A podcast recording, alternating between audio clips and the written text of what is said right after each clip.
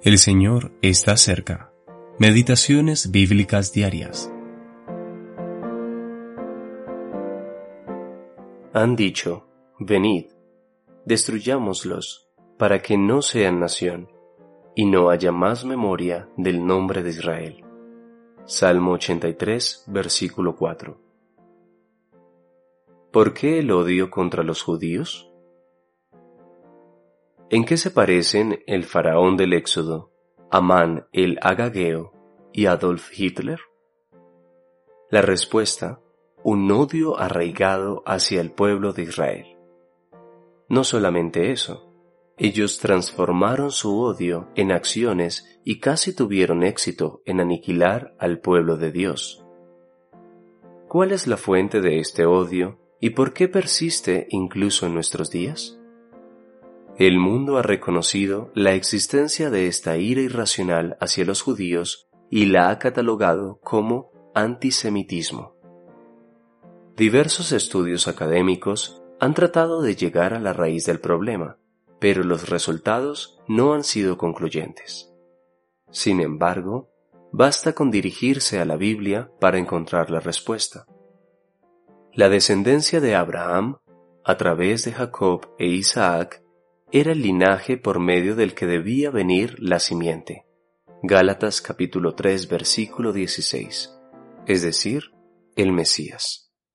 No hay duda de que el plan de Satanás era utilizar el decreto de Faraón, el cual consistía en aniquilar a todos los niños varones hebreos, o la vil conspiración de Amán, Esther capítulo 3 versículo 6, para frustrar el propósito de Dios de enviar a su Hijo al mundo. Si el pueblo de Israel era destruido, entonces sería el fin del linaje por medio del que vendría el Mesías, y nosotros no podríamos haber sido redimidos. Pero, ¿cómo explicamos las acciones perversas de personas que han vivido en tiempos modernos como Hitler y que fueron realizadas después de la venida del Mesías? ¿Por qué Satanás seguiría intentando exterminar al pueblo judío? La Biblia promete que Dios restaurará y bendecirá a Israel.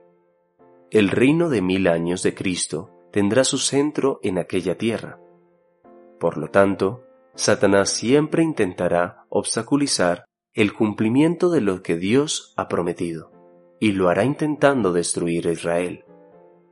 Pero Dios, en su soberanía, ha utilizado el odio a los judíos para disciplinar a su pueblo, lo cual culminará con su bendición final y con el cumplimiento de sus propósitos, como está escrito.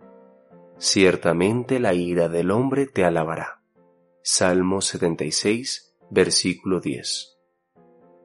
Puede que el enemigo quiera destruirlos, pero no puede ir más allá de lo que Dios ha designado, pues Él será glorificado en su pueblo escogido. Brian Reynolds